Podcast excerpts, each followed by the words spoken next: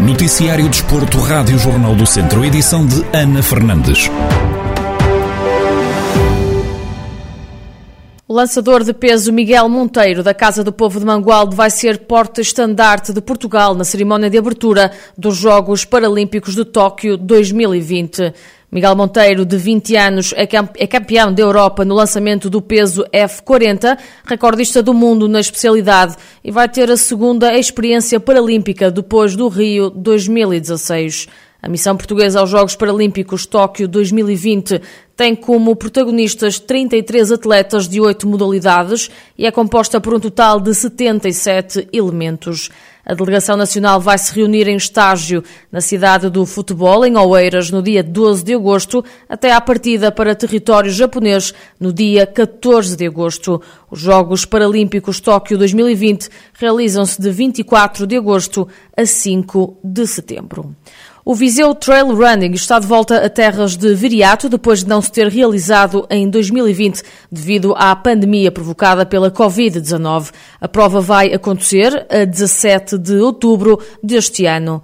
Paulo Fernandes, presidente dos Viriatos Runners, entidade organizadora da prova, garante que querem dar aos atletas o melhor dos dois mundos, ou seja, o melhor das terras por onde passa o trail e também o melhor na vertente desportiva. Nós tivemos, de facto, uma paragem forçada, uma suspensão, de alguma forma, forçada em 2020, resultado da pandemia, retoma e renova-se agora na sua quinta edição. Voltamos a realizar então o nosso Visoter Running, que é uma prova que já começa a ter alguns impactos eh, positivos na região, do ponto de vista desportivo e do ponto de vista até da, da, da dinâmica que traz à própria região e aos territórios onde se realiza. E, portanto, este ano estamos muito animados, estamos a, a, a preparar a melhor forma de o fazer, quer receber bem os nossos atletas, receber as pessoas que nos visitam e dar-lhes o melhor eh, dos dois mundos, que é o melhor da nossa terra e ao mesmo tempo dar-lhes também o melhor dos desafios e das paisagens e para isso este ano vamos ter algumas novidades. Uma das novidades é a mudança da localização da prova, que este ano vai mudar-se para a freguesia de Calde e para a freguesia de Cota. No entanto, Paulo Fernandes revela que as novidades não ficam por aqui. Este ano, verdadeiramente, em novidades, temos uh, um, um, uns novos territórios, que é isso também que nos desafiaram e nós também nos desafiamos para essa realidade. E estamos a, a, a, também com distâncias diferentes, vamos ter um desafio grande, vamos manter uh, uma distância, um mini trail, uma espécie de trail curto, a gente chama-lhe tecnicamente o trail curto, com cerca de 18 km. Depois vamos ter um, um trail eh, longo, com 28 km, e, e, esta é a grande novidade deste ano, tecnicamente, vamos ter aquilo que se chama tecnicamente um ultra trail médio, com cerca de 45 km. Estas duas últimas distâncias, o trail longo e o, e o ultra trail médio, a contar para o campeonato uh, nacional. Ainda em tempo de pandemia e sem saber o que o futuro reserva, Paulo Fernandes garante que tudo vão fazer para garantir a segurança de todos os atletas. Nós estamos a falar de um cenário, eh, ainda do ponto de vista pandémico, eh, ainda de algo difuso e, portanto, estamos a trabalhar sempre com a nossa, o nosso foco em, em garantir a proteção de todos os atletas eh, através de, algum, de, algum, de algumas regras que, que vão sempre, que implicam sempre um momento. Naturalmente que vamos estar sempre sujeitos a essas regras e vamos cumpri-las no rigor daquilo que são as determinações da Direção-Geral de Saúde e da, e da Autoridade de Saúde Regional. Vamos também também, eh, esse é o nosso nível de preocupação, obviamente, por isso mesmo eh, vamos traduzir sempre um princípio que é vamos pecar sempre por, por exagero para a proteção dos nossos, dos nossos participantes. E, portanto, pecar por exagero significa se tivermos que cumprir o regulamento e aumentar até o nível de proteção dos nossos praticantes e atletas que vêm e daqueles que nos vão visitar naquela altura, sem dúvida nenhuma que o faremos. O Viseu Trail Running promete trazer o melhor da modalidade a terras de Viriato. A prova acontece a 17 de outubro, este ano na freguesia de Calde e na freguesia de Cota. No Campeonato de Portugal de Perícias, Jorge Almeida, piloto de Mangualde, ficou em primeiro lugar na classe 1A e foi primeiro em absoluto na terceira prova da temporada que decorreu em Vilar Formoso. À Rádio Jornal do Centro, Jorge Almeida conta que o fim de semana correu bem, apesar de na reta final o piloto António Alexandre ter-se aproximado bastante. Não, foi um fim de semana que correu bem, de facto, eh, uma prova bem organizada pela, pela Guarda Unida e o município de Vila Formosa, estiveram lá cerca de 20 e tal pilotos um, e para o meu lado correu bem. Foi, foi competitiva a parte final com o António Alexandre, mas de facto acabei por levar melhor, que me fez, faz bons resultados em termos de campeonato, ou seja, fico com três provas, três vitórias.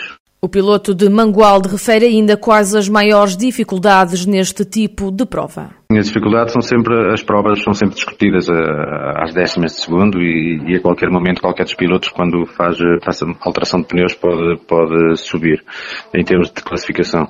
Eh, e foi o caso do António Alexandre. Tive sempre alguma folga durante a prova e na última passagem ele fez um tempo bastante mais próximo do meu, mas depois eu na última passagem acabei por, por fazer melhor tempo eh, e pronto, ou seja, as provas são sempre, nunca está garantido, ontem foram cinco passagens da prova e, e, os tempos nunca estão garantidos antes dos pilotos partirem, por isso temos de estar sempre um pouco atentos, mas, mas de facto correu bem. Contas feitas, Jorge Almeida segue invicto na primeira posição do Campeonato de Portugal de Perícias 2021, com um total de 50 pontos. Segue-se no dia 22 de agosto a próxima prova, a Perícia Cidade de Meda, a quarta prova da temporada. O campo do Futebol Clube de Besteiros em Tondela foi alvo de vandalismo.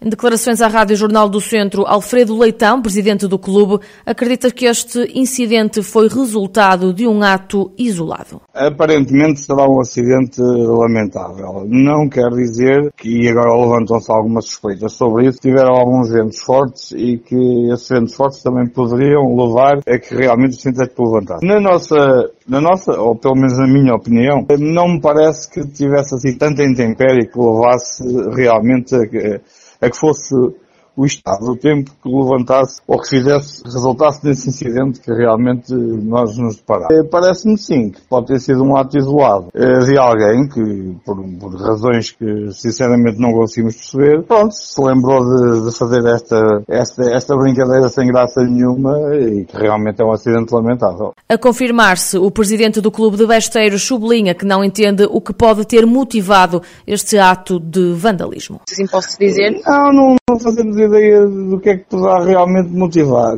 porque é uma obra desejada e desejada e desejada ao longo de muitos anos por todo, por todo a população ao fim e ao cabo, eh, pelo, pelo clube, mas não só, porque o próprio espaço vai servir a escola, vai servir a comunidade e, e, realmente foi o evoluir de um espaço, um passo super necessário para que realmente as coisas se modernizassem e tivéssemos noutro patamar de, de trabalho e de condições. É, é, realmente passou uma situação em que não, não conseguimos entender eh, qual a motivação, se, se é que realmente foi alguém é, que poderá ter motivado a tal, a tal situação. Alfredo Leitão conta que já foi apresentada queixa à GNR.